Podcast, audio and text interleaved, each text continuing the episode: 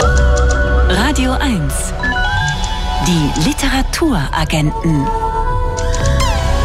Mit Gesa Ufer und Thomas Böhm. So sieht das aus. Schönen guten Abend. Guten Abend, wir widmen uns gleich ausführlich dem schwierigen Erbe unserer Eltern und Großeltern. Vorher geht's aber um all die Leute, die es jetzt wieder doppelt schwierig haben bei der Kälte. Die Obdachlosen von Berlin porträtiert in einem tollen Comic. Und jetzt haben wir ihn am Telefon, Sebastian Lörscher, der mit seinem Skizzenbuch bei Berliner Obdachlosen zu Gast war und sie gezeichnet hat. Äh, und zwar vor knapp drei Jahren. Schatten der Gesellschaft heißt der Band, der jetzt erschienen ist. Hallo nochmal, Sebastian Lörscher. Hallo. Am Anfang beschreiben Sie so schön dieses schale Gefühl, was viele von uns ja bestens kennen, wenn sie an Menschen vorbeigehen, denen es offensichtlich richtig mies geht. Also diese Mischung aus Scham und Abwehr, diese hemdsärmeligen Erklärungsversuche vor allem selbst nach dem Motto, oh, da waren bestimmt zu viele Drogen im Spiel oder so.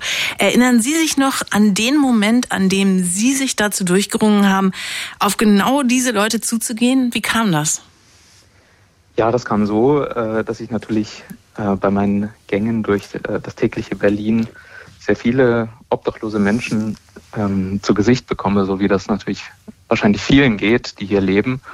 Und ich natürlich sehr viele Klischees immer im Kopf hatte. Ja, wie wird das wohl gelaufen sein? Wird wohl immer die gleiche Geschichte sein? Aber irgendwie habe ich mir gedacht, das kann ja eigentlich nicht so sein. Jede Geschichte ist unterschiedlich von jedem Menschen und ich wollte dem einfach auf den Grund gehen und dann bin ich eines äh, Abends im Winter in den damaligen Kältebahnhof in Berlin-Lichtenberg gegangen, bewaffnet mit meinem Skizzenbuch und meinen Stiften und ja, wollte mit den Leuten reden und dann ähm, war das erstmal sehr seltsam, weil ich gedacht habe, ja, das ist ja so ein tolles Unterfangen, da äh, obdachlose Menschen zu porträtieren und vielleicht nach ihrer Geschichte zu fragen. Aber als ich dann dort mit meinem Rucksack im Bahnhof Lichtenberg stand, dann habe ich erstmal gedacht, hm, vielleicht auch ein bisschen voyeuristisch, mhm. mein Ansatz. Und ja, wie sind also, Sie dann und, und, wie sind Sie dann mit jemandem da vor Ort ins Gespräch gekommen? Wie konnten Sie, wie haben Sie diese diese Schamschwelle überwunden? Ja, das war sehr witzig, weil ich bin dann ein bisschen rumgedruckst mit meinem Rucksack und dann hat jemand gesagt so, hey Großer, such einen Platz zum, äh, such einen Platz zum Pennen, legst du dich einfach mit zu uns. So. Mhm.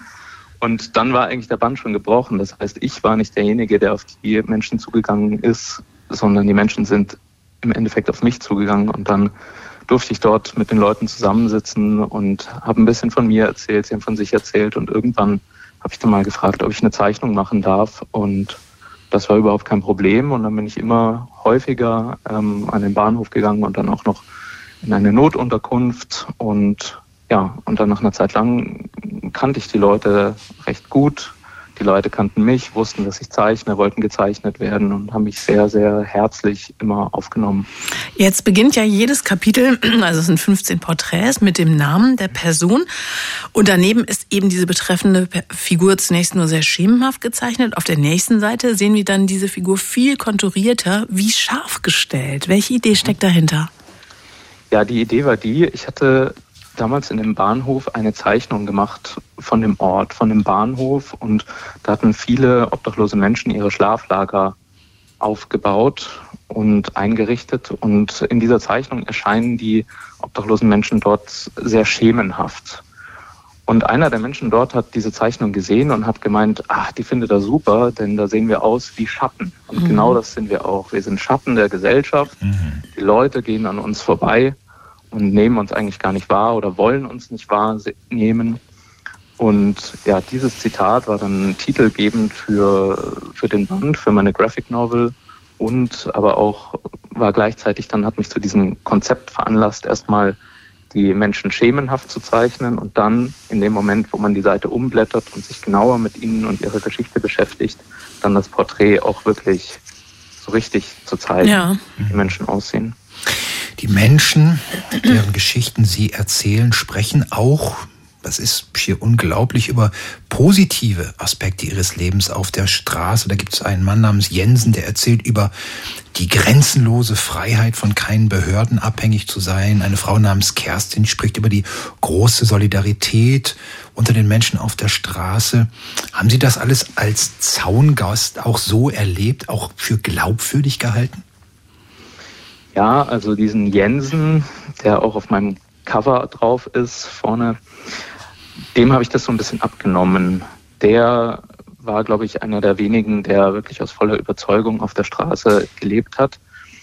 Aber ein Sozialarbeiter, der auch in meinem Buch eine Stimme hat, der sagt, ja, viele, viele Menschen auf der Straße machen eben aus der Not eine Tugend und sagen dann, okay, es ist auch toll, auf der Straße zu leben, die Freiheit und so. Allerdings tief im Innern wünschen sich dann alle doch eigentlich eine eigene Wohnung. Und auch das mit der Zusammengehörigkeit ist so ein bisschen äh, ja, zwiespältig zu sehen. Also ich habe dort auch mitgekriegt, dass sich viele darüber beschweren, dass ihnen so viel geklaut wird, mm. wenn sie mhm. schlafen und so. Also ich, die Leute waren schon sehr solidarisch untereinander, aber dann eben manchmal auch wieder nicht. Mich hat äh, die Vielschichtigkeit dieser verschiedenen ähm, Porträts so begeistert. Also es gibt auch Leute, die offen verrückt sind. Es gibt natürlich auch Drogensüchtige. Es gibt den Dennis, dessen Geschichte hat mich sehr beeindruckt. Der war vor gar nicht so langer Zeit noch Student, hat alles hingeschmissen und sitzt jetzt da und arbeitet akribisch ein Wörterbuch durch. Er sucht die richtigen Worte. Wofür? Warum macht er das? Ja, das war sehr spannend. Das Wörterbuch war ja ein dicker, fetter Duden, den er da hatte. Und äh, er hatte damals Philosophie studiert und er hat gemeint, er beschäftigt sich viel mit den Ängsten der Menschen. Und gerade, also er war auch ein Bewohner des Kältebahnhofs, Bewohner in Anführungszeichen. Ähm, und er hat gemeint, man sieht sehr viel, dass die Leute Angst haben vor dem, was nicht so ist, wie, wie man selbst. Und aus Angst entsteht Gewalt und das ist ein Teufelskreis und er sucht da Lösungen, diese Teufelskreise ähm, zu durchbrechen. Und er hat gemeint, er hat ganz viele Ideen und Theorien dazu im Kopf, aber er hat den Eindruck, dass er noch nicht genügend Worte hat, um diese Ideen auch wirklich präzise auf den Punkt zu bringen. Und deswegen hat er da immer wieder Duden durchforstet und ähm, hat Wörter und Definitionen ne, gelernt mhm. und hofft irgendwann dann die richtigen Worte zu finden für das, was er sagen möchte. Sebastian Lörscher, dieser Dennis sucht Worte. Sie haben Zeichnungen angefertigt. Was wünschen Sie, Sie wünschen Sie sich, was Ihre Graphic Novel bewirken könnte? Ich wünsche mir mehr Verständnis für die Menschen ohne Obdach. Das ist, das habe ich natürlich auch bekommen bei meinem Projekt, dass ich wirklich gemerkt habe, jede Geschichte ist wirklich unterschiedlich. Die Menschen sind nicht unbedingt immer alkohol- oder drogenkrank und kommen deswegen auf die Straße, sondern werden vielleicht sogar auf der Straße erst, kommen sehr stark mit Alkohol und Drogen in Berührung. Und manchmal sind die Geschichten auch gar nicht so weit von unseren Lebensrealitäten entfernt, also uns, die, die Menschen, die in Wohnungen leben. Und ich hoffe ganz einfach, dass alle, die das Buch lesen, einfach ein bisschen mehr Verständnis für die Menschen auf der Straße und ihre Schicksale mitbekommen. Schatten der Gesellschaft. Die Graphic Novel von Sebastian Lörscher ist im Berliner Jaja Verlag erschienen, hat 128 Seiten und kostet 15 Euro. Und am kommenden Freitag, also dem 10.2., da stellen sie ihren Band außerdem bei der Berliner Stadtmission vor. Gemeinsam mit zwei Protagonisten aus dem Buch wird es dort um das Leben auf der Straße gehen. Wer dabei sein möchte, muss sich allerdings vorher bei der Berliner Stadtmission anmelden und zwar unter zaz.berliner-stadtmission.de. Das können Sie auch nochmal auf unserer Homepage radio1.de nachlesen. Sebastian Löscher, tausend Dank für das Gespräch. Ja, auch vielen Dank. Schönen Abend. Selber, tschüss. Tschüss. Radio 1. Favorit Buch. Was erben wir eigentlich vom Besitz unserer Eltern und Großeltern? Ihre Ansichten, deren genetische Anlagen, die traumatischen Erfahrungen in ihrem neuen Roman Die Verwandelten erzählt die Schriftstellerin Ulrike Dresner von drei Generationen einer polnisch-deutschen Familie, die geprägt ist vom Streiten und Schweigen, von Konflikten, über deren Ursachen sie nicht sprechen kann. Die Literaturagenten sprechen jetzt mit Ulrike Dresner über das Dornheckenlabyrinth von Familienbeziehungen. Guten Abend, Ulrike Dresner. Guten Abend. In Ihrer kurzen Nachbetrachtung zu Ihrem Roman erfahren wir, dass der unter anderem darauf beruht, dass eine Frau namens Halina Simon Sie nach einer Lesung in Hamburg angesprochen hat. Was hat Ihr Buch dieser Zufallsbegegnung zu verdanken?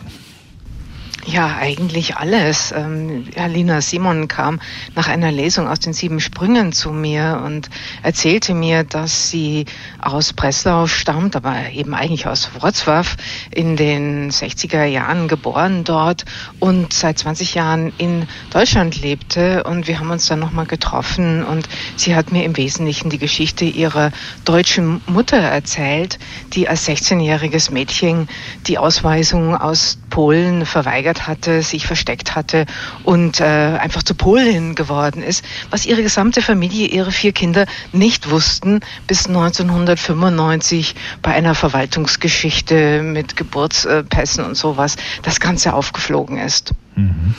Eine ihrer Figuren in dem Roman ist Kinga. Die lebt in der Jetztzeit in Berlin und ist Anwältin für Erbrecht. Es geht ja in dem Buch, wie wir gerade gehört haben, um das psychische Erbe, auf das wir auch gleich noch zu sprechen kommen werden. Warum wollten Sie aber auch das materielle Erbe und damit zum Beispiel auch eben Erbstreitigkeiten um Häuser, Grundstücke, Bilder und so weiter? Warum wollten Sie das auch im Buch haben?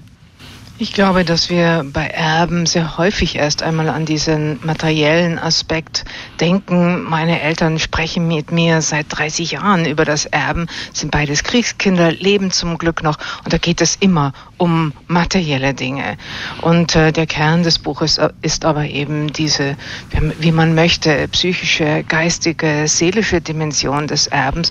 Und an der Stelle geht eben eigentlich auch die Geschichte von Helena noch weiter, denn die saß mir da gegenüber gegenüber beim Erzählen und wurde zunehmend bleich und sagte mir, dass ihr dann klar geworden ist, als die deutsche Identität ihrer Mutter aufkam, dass sie über Kreuz das Leben ihrer Mutter nachgespielt hatte, weil sie mit 18 Jahren 1981 nach Deutschland ging für einen Ferienjob, dann kam das Kriegsrecht in Polen, sie konnte nicht zurückgehen nach Polen und wurde Deutsche, hat zwei deutsche Männer wie ihre Mutter, zwei polnische Männer, deutsche Kinder, einen deutschen Pass. Und ich staunte und hörte ihr zu und sie spricht akzentlos Deutsch. Eine wirkliche Spiegelung dieses Lebens der Mutter, ohne es zu wissen. Und diese unheimlichen Vorgänge, die hinweisen auf ein inneres Wissen, das wir haben, auch über Dinge, die unsere Eltern oder Großeltern uns nicht erzählt haben, die sind eigentlich sozusagen der Kern des Buches, soweit es um das Erben geht. Auf den kommen wir gleich nochmal zu sprechen. Ich würde gerne nochmal einmal kurz das Panorama dessen, was Erbe sein kann, noch ein bisschen erweitern. Ähm, eine weitere Figur im Buch ist Alissa, die wird 1937 in einem Lebensbornheim geboren. Das war ja diese wahnhafte Rassezuchtinstitution der Nazis. Wie wenig wir darüber wissen, zeigt allein die Tatsache, dass sich ja kaum jemand von unseren Hörerinnen und Hörern weiß, dass Annie Fried, eine der beiden Sängerinnen der Popband ABBA, in einem Lebensbornheim geboren wurde. Was hat Sie besonders an dieser Einrichtung interessiert?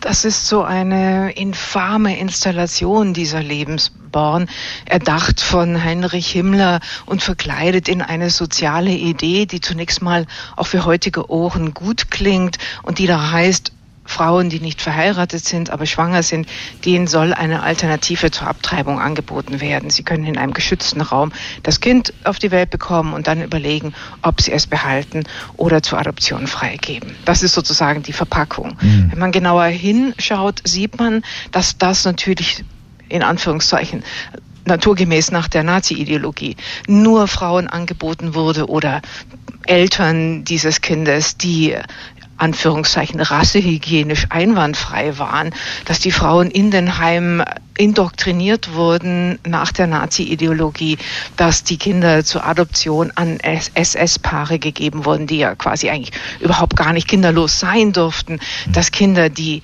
dem Standard in Anführungszeichen nicht entsprachen, einfach weggegeben wurden aus den Lebensbornheimen in Krankenhäuser. Und wir können uns vorstellen, was dort mit ihm passierte. Und dass dann ab 42 auch arisch aussehende Kinder in den Kriegsgebieten ihren nicht-arischen Eltern weggenommen wurden und für arisch erklärt und in diesen Lebensbornheimen einer Zwangsadoption und eines vollkommenen Identitätsraubes unterworfen wurden. Und ähm, mich hat mich interessiert in diesem Buch. Es erzählt Mütter- und Töchtergeschichten und ich frage nach dieser Verbindung. Die ist etwas Leibliches, etwas Biologisches, etwas Genetisches und etwas, äh, was ist sie emotional, psychisch? Was gibt es für Geschichten, die sich darum ranken. Mhm. Wie findet ein Kind zu seiner Mutter oder andersherum? Das ist eigentlich das Muster, das die gesammelten Frauengeschichten in diesem Roman miteinander verbindet. Ein, ein, weiterer Aspekt ist die Tatsache, dass Alissas Eltern aus Schlesien stammen, genauer gesagt aus Breslau, heute Rotzwaff, und mit ihnen kommt diese schon erwähnte deutsch-polnische Geschichte ins Buch, die historischen Ereignisse, aber auch noch eine ganz andere Perspektive. Sie blicken quasi vom polnischen und vom schlesischen Deutsch auf die deutsche Sprache. Also wenn es zum Beispiel an einer Stelle heißt, das deutsche Wort Überraschung beschreibe etwas, das zu eilig geschieht, inwiefern war diese, sagen wir mal, polnische Sprachbrille für Sie wichtig? Die Vielfalt der Sprachen in dem Buch ähm, war entscheidend, um die Figuren schreiben zu können. Und sie denken ja darüber nach, wie sie eben mit diesen blinden Flecken ihrer Geschichten oder mit diesen Schweigearealen ihrer Eltern, ihrer Mütter vor allen Dingen umgehen können, also Sprache dafür finden. Und da beginnt ein, wie soll ich sagen, ein kleiner und großer Grenzverkehr, der ein Sprachverkehr ist. Und es gibt Deutsch in allen möglichen Spielarten in diesem Buch, als Schlesisch, als Bayerisch oder auch als das, was äh, Doro ähm, Buntdeutsch nennt, also ein erfundenes, falsches Deutsch, mit dem sie die Vorurteile der Leute, die hören, dass sie Polin sei, aufgreift und sich über sie lustig macht. Sprache ist ja kein homogener Schatz, keine homogene Fläche. Und je weiter wir hineinschauen und das genauer ansehen, umso reicher wird das Sprachfeld. Und das spiegelt mein Identitätskonzept, wenn man so möchte, oder das, was die Figuren auch zunehmend für sich entdecken in diesem Buch, dass, dass sie eigentlich, dass niemand so eine, eine Pfahlwurzelperson ist, die so fest an einem Flecken verwurzelt ist, so, das ist mein Garten und daraus bewege ich mich ein Leben lang nicht fort, sondern dass sie Netzen eigentlich zu Hause sind, sich in Netzen bewegen und das Netz, das hier vor allen Dingen aufgespannt wird, das ist Zentral- und Osteuropa, das ja ein wesentlicher Teil immer der europäischen Identität war und es auch immer noch ist. Nur durch die Folgen des Zweiten Weltkrieges und die Spaltung der Welt in einen kommunistischen und kapitalistischen Teil ist das ja für uns, und damit meine ich jetzt uns aus dem Westen, lange Zeit auch sehr unsichtbar gewesen. Hm. Die Literaturagenten im Gespräch mit Ulrike Dresner über ihren neuen Roman Die Verwandelten, der von drei Generationen einer polnisch-deutschen Familie erzählt und das tut, indem sie, Ulrike Dresner, zwischen den Zeiten, zwischen den Figuren hin und her springen. So sind wir zum Beispiel bei der Erbrechtsanwältin Kinga in der Gegenwart in Berlin, sind bei der fünfjährigen Alissa 1943 in einem Lebensbornheim, sind bei Gerda, der ehemals überzeugten Nazi-Frau 2002 in einem Altenheim und immer in deren Gedanken. Warum haben Sie sich für diese Erzählweise des Zeitenspringens und des ganz nahen Herangehens an die Figuren entschieden? Der Roman musste ein, ein Stimmenkollektiv sein. Also es müssen verschiedene Stimmen aus verschiedenen Lebensgeschichten heraus, aus verschiedenen Perspektiven erklingen. Und ich habe das alles ja sozusagen nicht miterlebt. Ich schreibe aus dem Jahr 2015 bis 2022 über die Vergangenheit und schaue darauf und weiß, dass ich das tue. Und so springt der Roman immer wieder hin und her mit der Frage, was ist denn diese Vergangenheit? Die ist ja nichts Festes, nichts Faktisches, die kann man auch nicht greifen. Allemal, wenn Themen wie Gewalt gegen Frauen immer tabuisiert waren. Also kommt es darauf an, die richtigen Fragen zu finden und anzufangen, diese Vergangenheit vorsichtig zu beklopfen, wie, die, wie so ein Hohlraum. Ja? So eine Kugel ist da und dahinter ist ein Stimmen- und Hohlraum. Und wenn ich vorsichtig anklopfe und die richtigen Morsezeichen finde, dann gibt sie Resonanz und dann muss ich an eine andere Stelle tun und finde eine andere Figur, die mir eine andere Geschichte erzählt. Und da taucht dann eben auch Gerda auf, die sich selbst Narzisse nennt, begeisterte Anhängerin des Nationalsozialismus war. Und da ergeben sich dann auch Ambivalenzen auch an solch einer Figur und eine, ein Mensch wird sichtbar. Mhm. Die Gewalt gegen Frauen ist ein großes Thema und indem wir uns den Figuren so nähern, erleben wir eben, welche seelischen und körperlichen Verwundungen sie erleiden. Die schrecklichsten davon sind sicher die Vergewaltigungen, die mehrere Frauen hier erleiden, Walla und ihre Mutter Else durch russische Soldaten. Das Buch bewegt sich quasi auf diese ganz dunklen Augenblicke zu. Mit welchen Überlegungen haben Sie sich diesen Szenen, diesen historischen Tatsachen genähert? Von Anfang an mit dem Wissen, dass ich das nicht würde darstellen wollen, auch nicht darstellen kann und äh, dass ich ähm, sehr gezielt immer nur Konsequenzen und Folgen beschreibe, nie irgendwelche Szenen selbst. Ich empfände das als übergriffig äh, in, den Leserinnen heute gegenüber. Denn wenn man sich mit so einem gewaltbesetzten Thema auseinandersetzt und darüber schreibt, gibt es für mich als, als Schrifterin eine Aufgabe, im performativen Raum sozusagen mit zu bedenken. Ich möchte diese Gewalt nicht wiederholen. Ich möchte ja gerade etwas anderes. Ich möchte einen Raum, einen geschützten Raum eröffnen in der Lektüre, in dem man gefiltert durch Fiktion auf dieses Thema sehen kann und es auch selbst dosieren kann, wie viel man sieht und wir haben so, wir haben ja, wir leben in Zeiten, in denen Autofiktion ein, ein ganz wichtiges Genre geworden ist. Aus guten Gründen, finde ich, auch sehr spannend. Und mir wurde aber in diesem, in diesem Roman, beim Schreiben dieser Figuren, ein ganz neues Verständnis von Fiktion irgendwie geschenkt. Ich habe zum ersten Mal wirklich gefühlt, wirklich verstanden, dass hier Fiktion wie ein Schutzmantel ist, den ich um historische Figuren legen kann, mhm. die nicht einzeln geschildert werden. Es gibt hier nicht die Lebensgeschichte von X oder Y. Und auch das ist ein Schutzmechanismus, sondern im Rahmen dieser Fiktion können diese fiktiven Figuren sozusagen, wie so, ich weiß nicht, ähm, ja, wie so Schutzkugeln eigentlich fungieren. Da können Leben darunter gebündelt sein, die irgendwann mal stattgefunden haben, die aber nicht erneut dem Gewalt des Wiedererzählens dieser ja immer auch mit Schamgefühlen und Schande-Attributen besetzten Geschichte verbunden ist. Die Vergewaltigungen, die ein ungeheures Ausmaß hatten. Es gibt im Buch Frauen, von denen es heißt, sie seien über hundertmal vergewaltigt worden, wurden nach dem Krieg geschwiegen. Sie zeigen in Ihrem Buch, welche Folgen dieses Schweigen hatte für die Frauen, die ihr Leid nicht zum Ausdruck bringen konnten, deren Leid nicht gehört wurden, nicht gesehen wurden. Und dieses Schweigen belastet uns bis heute noch. Wie konkret? Ich beantworte das gleich. Ich möchte aber noch mal etwas sagen zu den über 100 Mal. Das ist ja eine Strategie einer Frau, sich eben Vergewaltigungen zu entziehen. Denn sie behauptet das, sie läuft das sozusagen propagierend durch ein Krankenhaus und durch die Straßen. Und das führt dazu, dass alle sie für verrückt halten und Abstand von ihr erhalten, auch die Männer.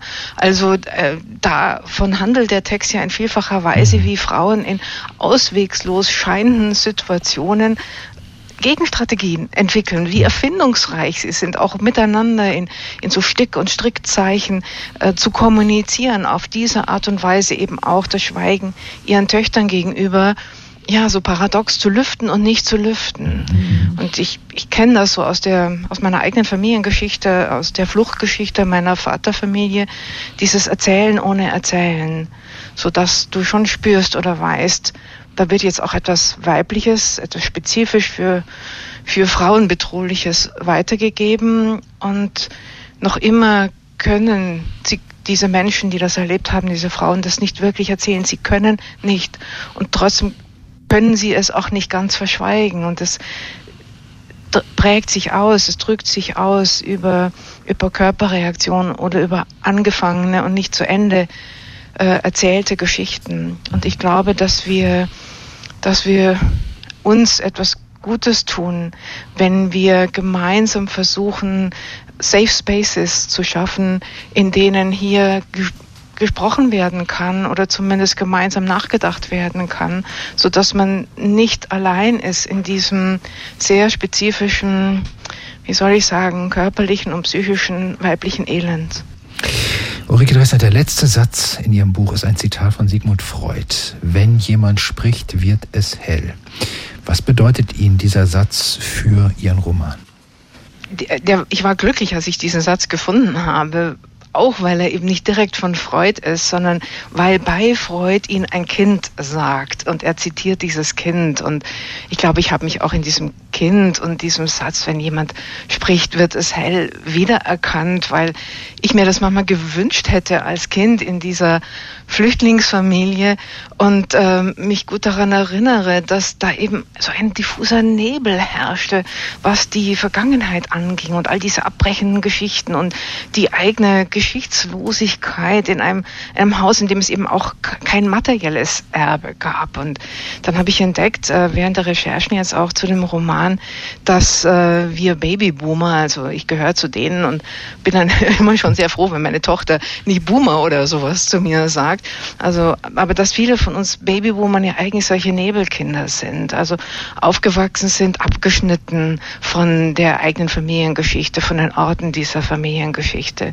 Und alles, was dann da bleibt als Traditionsvermittlung, als Verbindung zu dem eigenen Herkommen, das sind doch eigentlich Erzählungen. Das ist diese Arbeit, Sprache für das zu finden, auch was schmerzt, um etwas davon zu öffnen und durch das Teilen auch sozusagen nochmal zu verwandeln.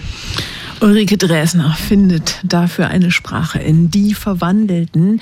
Das Buch erscheint am kommenden Mittwoch im Penguin Verlag. 600 Seiten kosten 26 Euro. Und am Donnerstag stellt Ulrike Dresner das Buch im literarischen Kolloquium am Wannsee vor. Vielen Dank für das Gespräch und schönen Abend noch. Ich bedanke mich bei Ihnen. Tschüss. Ciao. Die Literaturagenten. Wirkungstreffer. Ein Buch, mich umgehauen hat. Und er kommt in diesem Fall von Arno Geiger. Der hat den ersten Bestseller des noch frischen Jahres geschrieben. Das glückliche Geheimnis heißt der Roman. Haben wir hier auch schon vorgestellt. Und dieses Buch schildert, wie Arno Geiger 25 Jahre lang in Wien in Altpapiercontainern nach Schätzen gesucht hat. Und wie dieses Containern sein Schreiben, aber auch seine Persönlichkeit verändert hat. Arno Geigers Lieblingsbuch spielt Ende der 50er Jahre in Havanna. Drei traurige Tiger von äh, Guillermo Cabrera Infante. Äh, Tres, Tristes Tigres im Original. Ein kubanischer Autor. Äh, und ich war sehr jung, als ich das in die Hände bekommen habe. Schon allein der Titel Drei traurige Tiger fand ich verheißungsvoll. Und das ist äh, ein ganz großes Sprachkunstwerk und ich war in dem Alter sehr empfänglich für großen Sprachaufwand und trotzdem ist es auch ein, ein, Buch, das toll erzählt. Ganz großartiges Buch, das in Havanna spielt. Und Havanna ist die ganze Welt, spielt in den 50er Jahren, ist noch vor der Revolution, äh, viel Nachtleben, die fahren mit Cabrios über die Straßen, die Avenidas äh, am Meer und reden über die Liebe und über den Tod. Ich kann mich an einen Satz erinnern, da sagt einer, das Einzige, wofür ich tödlichen Hass empfinde, ist das Vergessen. Und wir wollen nicht vergessen, an dieses Buch zu erinnern. Drei traurige Tiger von Guillermo Cabrera Infante gibt es als Taschenbuchausgabe bei Surkamp. Der Roman wurde ins Deutsche übersetzt von Wilfried Böhringer. 535 Seiten kosten 18 Euro. Die Radio 1 Bücherliste. Die Radio 1 Bücherliste zusammengestellt aus den meistverkauften und am liebsten empfohlenen Titeln in 30 unabhängigen Buchhandlungen in Berlin und Brandenburg ist, wie könnte es anders sein, ein Abbild der Buchsaison. Und die Buchsaison ist Anfang Februar immer noch geprägt von den Bestsellern aus den letzten Monaten, zwischen die sich dann nach und nach die neuen Bücher schieben, bis dann Mitte März die Radio 1 Bücherliste nur noch aus Neuerscheinungen des Frühjahrs bestehen wird. Aber egal ob Herbst Frühjahr, allzeit zur Stelle mit ihrem untrüglich guten Buchgeschmack ist Eleni Eftimio aus der Buchhandlung Leseglück in der Olauer Straße in Berlin-Kreuzberg, deren Kurzurteil wir jetzt einholen. Hallo Eleni. Hallo, guten Abend. Hallöchen. Auf Platz 10, wir legen gleich los. Hund Wolf Schakal von Besat Karim Khani. Die Geschichte zweier aus dem Iran stammender Brüder, die in die Gangs von Neukölln richtiggehend hineinwachsen. Da das Buch in deiner Nachbarschaft spielt, mit welchen Worten empfiehlst du es deiner Kundschaft? Also auf jeden Fall äh, erzähle ich sehr gerne, dass der Autor auch bei uns mal vorbeischaut hm. und äh, auch die Bücher signiert hat. Unabhängig davon finde ich das Buch natürlich total klasse und kann das dann guten Gewissens auch wirklich empfehlen und ähm, immer noch sehr gerne. Platz 9, Volker Kutschers Transatlantik. Bleiben wir mal ortsbezogen. Opfer des Mordfalls, den es zu lösen gibt, ist ein SS-Mann, der in einer Parkgarage auf der Kantstraße, also in Charlottenburg, umgebracht wird. Diesmal löst nicht Kommissar Gerion Rath, sondern seine Frau Charlotte den Fall. Veränderte Konstellation, aber bewährt spannende Krimi-Unterhaltung? Ja, auf jeden Fall. Ich bin auch total froh, dass das ähm, so gerne gekauft wird natürlich und angenommen wird. Ich persönlich ähm, habe es noch nicht ganz fertig gelesen, weil es kam irgendwie so kurz vor Weihnachten raus und da hatte ich ein bisschen was anderes zu tun, aber es ist auf jeden Fall äh, gerne, wird gern genommen, ja. Auf Platz 8 das meistverkaufte Buch des Herbstes, Dörte Hansens Roman Zur See über eine Familie, die vom Warten auf die zur See gefahrenen Männer geprägt wurde. Dementsprechend auch eine eher, sagen wir, langwierige Lektüre, Eleni? Nein, überhaupt gar nicht. Also ich hatte auch erst gedacht, ob ich das lese, weiß ich nicht, weil äh, Dörte Hansen hat ja viele Fans und ich gehöre zwar auch dazu, aber manchmal kommt man ja so in dem ganzen äh, Arbeitswust oder wie auch immer nicht dazu, das zu lesen, aber in dem Fall habe ich es getan und nicht bereut. Platz 7, das glückliche Geheimnis, um das es im gleichnamigen Roman von Arno Geiger geht, von dem wir ja vorhin auch einen Wirkungstreffer gehört haben. Das glückliche Geheimnis ist, er hat in Papiermülltonnen gewühlt und dadurch auch einen ganz speziellen Blick auf unsere Gesellschaft in den letzten Jahren bekommen. Klingt originell, die Wühlerei. Liest sich das auch gut? Ja, ich fand das äh, tatsächlich sehr schön. Also es ist ein tolles Buch über ja, Suchen und Finden und ähm, irgendwie fand ich das super charmant, dass der im Müll, äh, im Müll rumwühlt. Also mhm. fand ich irgendwie gut. Im vergangenen September erschienen seitdem unermüdlich im Sattel Sissi von Karen Duwe auf Platz 6 ein Buch, das nicht nur die österreichische Kaiserin von ihrer rebellischen Seite zeigt, sondern auch vermittelt, was für eine wirklich operettenhafte Kulisse dieser österreichische Hof war. Wie gefällt dir denn als praktizierender Punkrockerin Karen Duves Roman? Also ich liebe Sissy, muss ich ganz ehrlich zugeben, und ich habe das auch sehr gern gelesen. Ähm, Sissy war ja nicht so romantisch und süß und äh, wie sie so auch in den äh, alten Filmen dargestellt wird, sondern sie war eigentlich ein richtiger Rebell oder eine Rebellin und sie hat sich ja einer gewissen Rolle auch verweigert und äh, das gefällt mir ja natürlich total gut und auch sehr beeindruckend finde ich, dass äh, Karen Duwe irgendwie ewig, glaube ich, an der Recherche gesessen mhm. hat und ähm, ja, also lese habe ich total gern gelesen, ja. Neu auf Platz 5, Der junge Mann. Darin schildert Annie Ernaux, Literaturnobelpreisträgerin des Jahres 2022, die Affäre, die sie mit einem wesentlich jüngeren Mann hatte. Genau 40 Seiten dick ist dieses Buch. Wie lange hast du dafür gebraucht und was ist dir geblieben? Äh, wie lange ich gebraucht habe, vielleicht eine Stunde oder so, mhm. nicht mal. Äh, ja, aber da sage ich dünn, aber oho. Also mhm. Also es ist natürlich, äh, ja, das ist ein, ein Thema, das äh, wäre jetzt, wenn es umgekehrt wäre, vielleicht gar nicht so ein Skandal gewesen, wie es in Frankreich war. Wenn jetzt ein äh, älterer Herr sich mit einer jungen Dame einlässt, ist das irgendwie normaler, als wenn das eine ältere Dame oder eine ältere Frau, gut 54 jetzt keine ältere Frau, aber eine ähm, ältere Frau als dieser junge A-Punkt. Ähm, ich fand das wie alles von Annie Ernaux total gut, vor allem weil sie spielt ja auch immer mit diesen also sie, sie schreibt so über Herkunft und sozialen hm. Aufstieg und das, äh, ich finde, jeder, jeder, jedes Wort hilft, also passt da irgendwie. Ja. Ich, ja. Platz 4, Baby Jane von Sophie Oxhan, ein Buch über eine lesbische Dreiecksgeschichte, aber auch über psychische Probleme. Eine Kritikerkollegin hat bemängelt, dass das Sexuelle im Buch zu überladen sei. Kannst du das nachvollziehen? Naja, ich meine, es geht halt auch um eine Liebesbeziehung. Die sind frisch verliebt. Da, da haben sie halt am Anfang relativ viel Sex. Ich denke nicht, dass, äh, dass das was Abnormales ist in der Beschreibung. Mhm. Und äh, klar, ich meine, diese Piki, die ist halt die coolste Lesbe der Stadt und die ähm, Ich-Erzählerin, die auch namenlos bleibt, die ist total verknallt. Und ähm, ja, also ich fand die Beschreibung eigentlich ähm, ziemlich ziemlich gut. Mhm.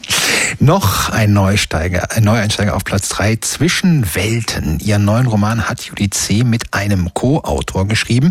Simon Urban heißt der und die beiden lassen ein Paar, sie Milchbäuerin in Brandenburg, er Kulturjournalist in Hamburg, alle Reizthemen unserer Zeit von Gender bis Flüchtling durchdiskutieren. Wie sehr hat dich denn die Lektüre gereizt? Ähm, ja, also ich habe angefangen, das zu lesen und dann wie immer bei Juli C. ist man dann halt in so einer Story drin, wo man am Anfang dachte, komme ich nicht rein. Äh, in diesem Buch habe ich mir gedacht, es gibt ja nichts, was da nicht verarbeitet wird. Ähm, ist total gut geworden. Beide Figuren werden auch irgendwie ernst genommen und keine Perspektive bevorzugt. Man ertappt sich beim Lesen dabei, dass man mal Theresas Seite gut findet, mal Stefans Seite und selber immer so hinterfragt, ja, was was ist denn jetzt eigentlich mein Problem mit beiden? Also irgendwie hinter hat es mich so mit einem Problem hinterlassen. Ich, vielleicht mhm. liegt generell an der Gesellschaft, aber so ganz 100 Prozent zufrieden war ich nicht am, am Ende. Platz zwei, der Briefwechsel von Ingeborg Bachmann und Max Frisch, der hält sich wacker in unserer Liste. Wir haben es nicht gut gemacht, heißt der Band und gibt Einblicke in diese sehr komplizierte, sehr verletzungsreiche Beziehung zwischen den beiden sicher ein Romanstoff, aber würdest du sagen, das liest sich auch als Buch so gut? Also das habe ich nicht gelesen aus verschiedenen Gründen. Also einmal habe ich gemischte Gefühle, etwas zu lesen, was eigentlich nicht veröffentlicht werden sollte, finde ich. Also nicht mhm. nur ich, sondern Max Frisch ja. wollte ja auch nicht. Ähm, ich komme mir da irgendwie komisch vor. Auch es hat mich natürlich ein bisschen gereizt, weil man will ja auch die, diese, man hat ja auch dieses Voyeuristische irgendwie mhm. in sich. Man kann es ja nicht ablegen. Aber ich weiß nicht, ich habe es nicht gemacht. Nee, ich, ich habe es nicht gut gemacht, weil ich habe es nicht gelesen. Weiter auf Platz 1. Mohamed Bougazzar mit Die geheimste Erinnerung der Menschen. Das Buch erzählt unter anderem vom verlorenen Roman eines Autors, der als schwarzer Rambeau gefeiert wurde wegen rassistischer Anfeindung, aber untertauchte. Thomas Graller aus der Buchbox hat dieses Buch in der letzten Woche als seinen Roman des Jahres 2022 bezeichnet. Welche Wertschätzung genießt er bei dir? Also nicht der Roman 22, aber auf den Top 3 würde ich sagen. Ähm, perfektes Buch ist es für mich auch nicht, aber ich habe es dennoch äh, mit, mit sehr, sehr, sehr viel ähm, ja, Spaß auch gelesen, aber auch teilweise musste ich mal was anderes zwischendurch lesen, aber es ist auf jeden Fall immer noch eine Top-Empfehlung. Jetzt musst du aber doch noch verraten, was war denn dein Buch 2022? Ja, ich glaube, dass ich ja schon irgendwie bei Sissy wäre. Ja. Ah, gute der Wahl. Mutter, der Mutter einer Punkerin. genau. Wir sagen es keinem weiter. Eleni Eftemio aus der Buchhandlung Leseglück in der Ulauer Straße in Berlin-Kreuzberg. Da finden Sie auch weitere solcher tollen Empfehlungen. Vielen Dank, Eleni. Danke auch, schönen Abend. Tschüss. Ja, auch, tschüss. tschüss. Radio 1. Die Literaturagenten. Autoren sind auch nur Leser. Der schottische Autor John Burnside wird weltweit für seine Gedichte und Romane gefeiert. Sein neuer Band, so etwas wie Glück, erzählt laut Untertitel Geschichten über die Liebe. Und nicht nur das, der Band versammelt zwölf Short Stories über das, was Menschen zusammenhält oder trennt. Geschichten, die aber auch eindrucksvoll zeigen, was für ein brillanter Stilist und Erzähler Burnside ist. Unser lesender Autor, der isländisch-deutsche Schriftsteller und Übersetzer Christoph Magnusson hat John Burnsides Erzählung gelesen und erzählt uns jetzt davon. Hallo, guten Abend, Christoph. Guten Abend, Thomas. Guten Abend, Gesa. Hinter dem Titel so etwas wie Glück könnte man eine Sammlung von ja, hübsch harmlosen, gute Laune Geschichten vermuten. Trifft's das? Nein, also das kann sich eigentlich auch wie zumindest also jeder denken, der John Burnside schon mal gelesen hat oder auch ihn vielleicht sogar erlebt hat. Der hat ja sogar mal ein ganzes Jahr in Berlin gewohnt, viele Veranstaltungen hier gemacht. Also jeder und jede, die sich mit dem Werk schon so ein bisschen beschäftigt hat, wird ahnen, diese Geschichten von der Liebe, die spielen doch schon in eher traurigen Leben. Also das sind Leute in diesen Geschichten, die sterben an Krebs, die sind Gewalt ausgesetzt, werden von ihren Ehepartnern runtergemacht und wenn es am besten läuft, dann fangen sie aus reiner Langeweile außereheliche Affären an mit Leuten, mit denen sie sich dann auch wiederum langweilen. Und wenn es schlimmer wird, dann machen sie sich einfach furchtbar schuldig. Es verschwinden auch andauernd Menschen. Auch das kommt oft vor bei Burnside. Die Leute sind dann einfach weg hinterlassen Lücken.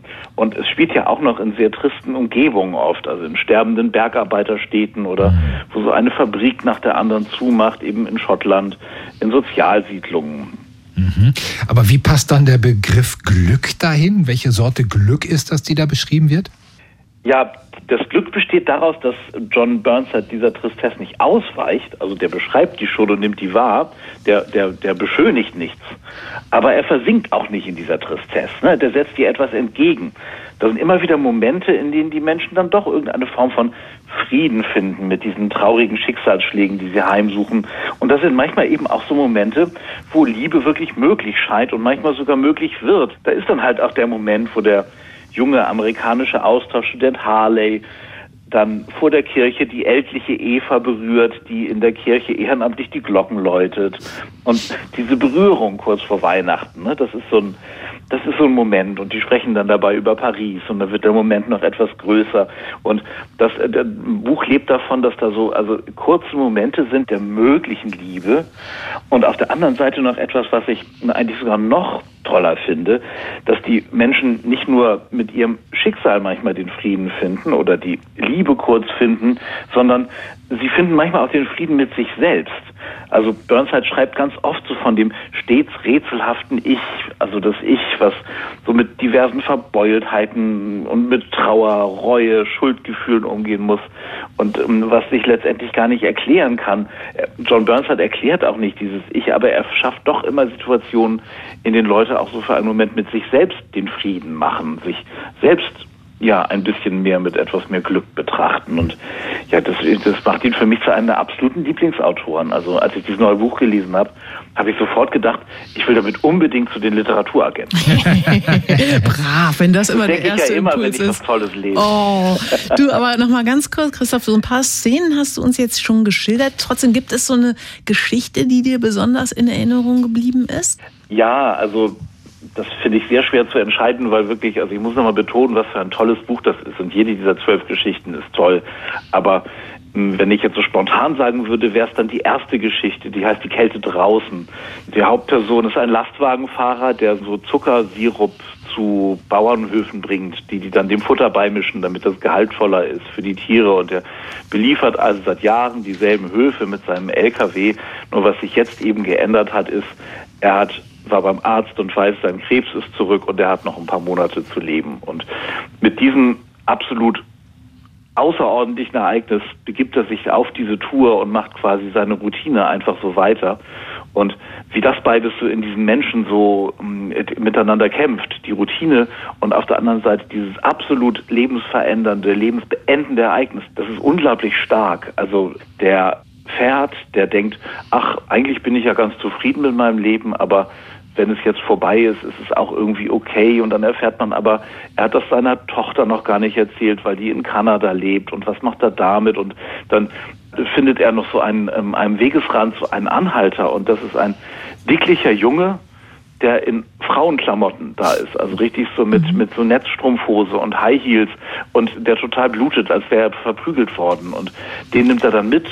Die reden auch gar nicht viel und dann setzt er den dann auch wieder ab. Das taucht dann einfach in dem Leben aus Blitz so auf und dann ist er doch wieder zu Hause und sieht seine schlafende Ehefrau, die auch noch nicht weiß, dass der Krebs zurück ist, betrachtet die und damit endet die Geschichte. Hm. Also von der Handlung her schon mal bewegend. John Burnside ist ja ein brillanter Lyriker. Inwieweit merkt man das auch der Sprache seiner Erzählung an? Also ehrlich gesagt, zum Glück nicht so sehr. also ich, ähm, Lyrik ist ja ein Genre, was die normale Alterssprache oft in Frage stellt und dreimal durch den Wolf dreht. Und Lyrik mhm. will sprachlich viel ungewöhnlicher sein als Prosa, viel dichter. Deswegen ja Dichtung. Ne? Das, also, es ist kein blöder Karlauer, sondern Lyrik ist eben wirklich so, es ist ja sehr, sehr, sehr brühwürfelhaft. Das ist so sprachliche Grundlagenforschung. Und ähm, wenn Lyrikerinnen oder Lyriker dann Romane schreiben, finde ich das oft echt anstrengend, wenn sie das in ihrer Prosa auch machen. Man merkt natürlich so bei seinem Gespür für Rhythmus, bei seinem Gespür für Klang, merkt man das sehr, dass er, äh, dass er da ganz stark drauf achtet. Also da, ich könnte dazu auch noch ein Beispiel vorlesen, Unbedingt. wenn es Zeit noch ist. Also Schnee spielt eine große Rolle, was ja. Burnside-Fans kennen werden aus Die Spur des Teufels. Und hier ist eine Szene, wo es schneit. Der erste Schnee fiel früh in jenem Jahr. Ein überraschender Schneesturm, eine schöne Anomalie. Und es schneite, wie man es aus Filmen kennt. Weiß, perfekt, in großen Flocken. Die Autos fuhren langsam über weiße Straßen. Die Leute traten am Morgen aus ihren Häusern und blieben auf der Hauptstraße stehen, um sich das Licht anzusehen. Eine Zeit lang war es, als gäbe es gar keine Fabriken. Der Schnee fiel unablässig, weiß auf weiß, auf weiß. Und nichts war so grau, verraucht oder verpestet, dass die bleibenden Flecken hinterlassen hätte. Es war wirklich schön. Die Kunden kamen mit Mänteln und Handschuhen in die Bank, schüttelten sich an der Tür die Flocken von den Schultern, lächelnd, gut gelaunt dank dieses strahlenden Tages. Man konnte das Kind in jedem Gesicht erkennen, ein begrabenes Lächeln, das wieder auferstand, etwas Helles um Mund und Augen, eine kindliche Lieblichkeit, die in ausgetrocknete Stimmen wie zurückkehrte. Alle waren wirklich glücklich, oder doch fast alle, denn Stan McCackney war nicht glücklich. Mhm.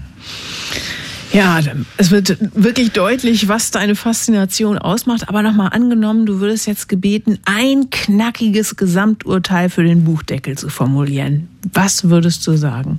So etwas wie ein echter Glücksfall. Sagt Christoph Magnusson über John Burnside. So etwas wie Glück, Geschichten über die Liebe. Der Band ist bei Penguin erschienen, aus dem Englischen übersetzt, wurde er von Bernhard Robben, 244 Seiten, kosten 24 Euro. Vielen Dank für diesen emphatischen Hinweis, lieber Christoph. Ja, gerne. Vielen Dank. Bis Schönen bald. Abend noch. Tschüss. Tschüss. Weltfrieden. Was für ein magisches Wort, was für eine Utopie. In Lucia J. von Seldenecks gleichnamigen Debütroman heißt ein Betriebskindergarten am Ufer des großen Rietzener Sees bei Berlin ausgerechnet so Weltfrieden. Zehn Jahre nach dem Mauerfall ist das Werk, zu dem dieser Kindergarten gehört, längst abgewickelt, der Kindergarten geschlossen, die Stimmung im Dorf ist miserabel, so ungefähr die Ausgangslage im Roman Weltfrieden. Gesa, du hast das Buch gelesen. Was passiert denn dann um diesen alten Kindergarten herum? Wir lernen erstmal so ein paar Leute aus dem Dorf Wolzow kennen. Das Dorf gibt es so nicht, aber es könnte es sehr gut geben. Da sind zum Beispiel Erika und Hermann, so ein älteres Ehepaar. Die sind seit der Abwicklung des großen DDR-Betriebs arbeitslos. Aber neuerdings sind sie wieder schwer gefragt, und zwar als Putzfrau bzw. Hausmeister bei den ganzen Berlinern. Oder man muss wahrscheinlich eher sagen Westberlinern, die sich die schönsten Wochenendgrundstücke am See unter den Nagel gerissen haben. Das sind aber eben alles nur Schönwetterbesucher, außer Erika und Hermann Hermann wohnen nur noch ganz wenige ehemalige Kollegen und Freunde dauerhaft im Dorf. Die meisten sind weggezogen. Auch ihre Tochter, die ist schon längst in Berlin und die möchte übrigens dort am liebsten äh, noch nicht mal mehr als Ossi erkannt werden. Äh, verorte uns noch mal kurz zeitlich, wann spielt das Ganze? Äh, ja, das ist kurz nach der Jahrtausendwende, also zu Zeiten, als man muss sagen, wirklich noch richtig viele Glücksritter durch den ehemaligen Osten gezogen sind, um eine schnelle Mark zu machen. Also ich würde sagen ungefähr im Jahr 2002. Eines Tages soll jetzt das Grundstück mit dem ehemaligen Betriebskindergarten Weltfrieden, der ja schon lange leer steht, verkauft werden. Und zwar an einen Investor, der hier den nächsten Golfplatz baut bauen will. Und genau dieser Moment, der bringt die alten Freunde und Kollegen wieder zusammen. Da erinnert man sich gemeinsam an die ganzen Träume und Pläne von einst, aber auch an all die Kränkungen und daran, wie schäbig ihr Betrieb damals nach der Wende abgewickelt worden ist. Und dann passiert Folgendes, also Erika und Hermann, besagtes älteres Ehepaar, die finden beim Entrümpeln des Kindergartengrundstücks Beweise dafür, dass der Treuhandabwickler von damals sich scham schamlos an diesem Deal bereichert hat. Oha. Und plötzlich tut sich wirklich die Chance auf, so diese ganzen schrägen Dinge von damals gerade zu rücken. Ja, und sowas wie Rache zu nehmen. Äh, mehr kann und will ich natürlich nicht verraten an dieser Stelle. Ja, aber verrat doch noch, wie das Ganze geschrieben ist. Wie würdest du den Stil von Lucia J. von Selneck beschreiben?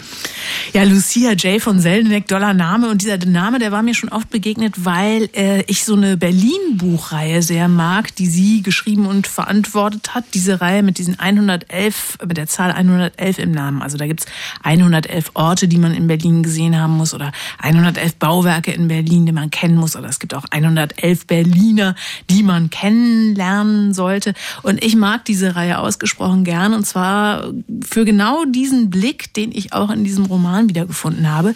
Lucia J. von Seldeneck ist Fachfrau für, ja, vielsagende Details, fürs Abseitige, für Dinge, die manch einem überhaupt nicht aufgefallen wäre. Und ähm, das ist auch genau das, was, äh, was ich so mag an den Reiseführern, die mehr erzählen als all die plakativen Geschichten oder jetzt mal für Berlin gesprochen, als all die großen Touri-Magneten. Und auch diese Geschichte ist so eine vergleichsweise zarte aus der brandenburgischen Peripherie. Es sind ganz normale Leute, die ihr ganz normales Leben in die Hand nehmen und uns vielleicht deshalb auch so rühren, weil sie so normal sind. Und auch das schätze ich so sehr an diesem Roman. Es gibt eine Geschichte äh, über diese paar Brandenburger, die definitiv nicht zu den Wende Wendegewinnern gehören, die sich aber trotzdem nicht unterkriegen lassen. Es ist nicht schwarz-weiß und es ist auch nicht dieses klamaukige oder dieses Holzschnittartige, äh, in was mitunter diese Ost-West-Geschichten ja so kippen.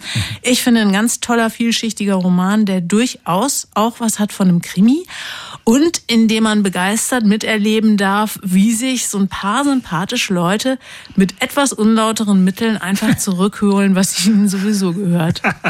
Fast will ich sagen, stehlen Sie dieses Buch mit unlauteren Mitteln. Das mache ich natürlich nicht. Sie finden Lucia J. von Seldeneck, ähm, den Roman Weltfrieden im gut sortierten Buchhandel. Der Roman ist im Goya Verlag erschienen. 224 Seiten kosten 20 Euro. Und es gibt eine Hörbuchfassung gelesen von Anna Thalbach. Die hat fast fünf Stunden Spieldauer, ist bei Goya Lit erschienen und kostet 20 Euro. Für seinen Roman Stern 111, benannt nach dem legendären Kofferradio, wurde Lutz Seiler 2020 mit dem Preis der Leipziger Buchmesse ausgezeichnet. Der Roman beginnt mit dem Fall der Mauer und setzt der literarischen Szene am Prenzlauer Berg ein Denkmal. Gerade hat RBB Kultur mit der Ausstrahlung einer Hörspieladaption von Lutz Seilers Roman begonnen. Die ist prominent besetzt, unter anderem mit Sandra Hüller und Boris Aljenovic.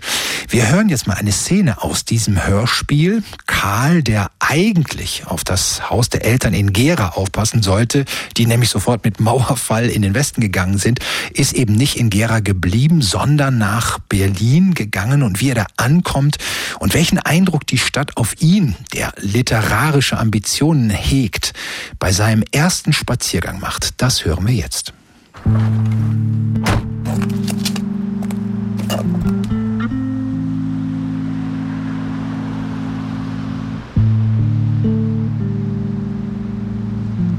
Es war drei Uhr morgens. Kurz vor dem Alexanderplatz bog er ab und fand eine Straße, die ihm auf Anhieb geeignet schien. Ihr Name war Linienstraße. Auf den ersten 100 Metern gab es nur zwei Laternen, die funktionierten, und irgendwo dazwischen im Halblicht parkte Karl den Schigoli. In den ersten Tagen drehte Karl ein paar kleinere Runden.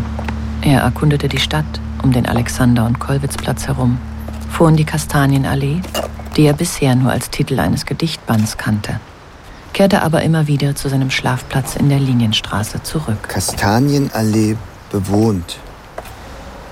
Im Treppenhaus Kastanienallee 30, nachmittags um halb fünf, roch es flüchtig nach toten, selbstvergessenen Mäusen. Kein schlechter Anfang für ein Gedichtband.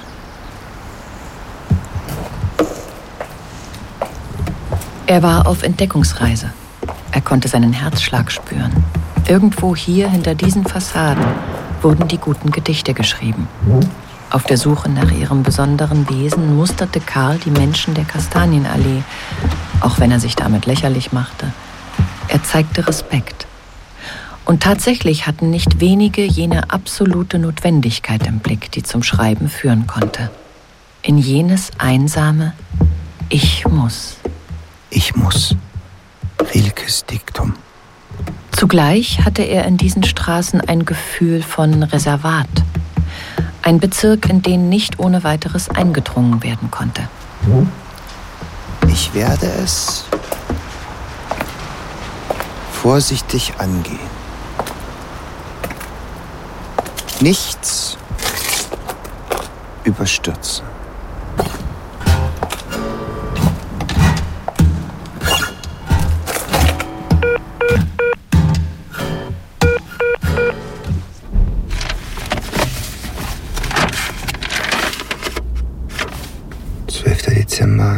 Dezember 89.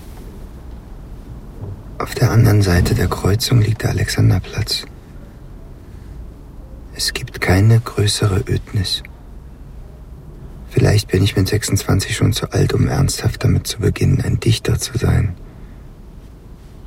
Es will dein ganzes Leben, einfach alles, seit es dich gibt.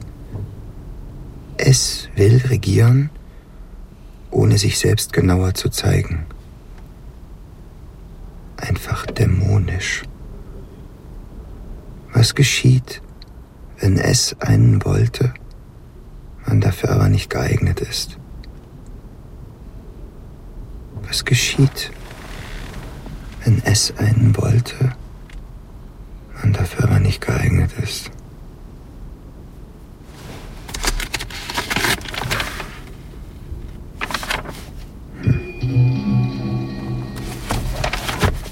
Ein Ausschnitt aus dem Hörspiel Stern 111 nach dem gleichnamigen Roman von Lutz Seiler. Sie haben gehört eine Produktion von RBB Kultur, Bearbeitung und Regie Heike Tauch und Sie finden alle sechs Teile des Hörspiels auf der Homepage von RBB Kultur und in der ARD Audiothek. Ja, wir bewegen uns hier so langsam im Walzerschritt aus dem Studio raus, denn das war's schon wieder mit den Literaturagenten und sie müssen sehr, sehr stark sein, denn in der kommenden Woche wird es keine Literaturagenten geben. Denn am folgenden Sonntag ist ja die Nachwahl in Berlin, also hingehen, Kreuz machen und dann zur Belohnung ein gutes Buch lesen. Bis dann, tschüss. Machen Sie es gut. Radio 1. Nur für Erwachsene.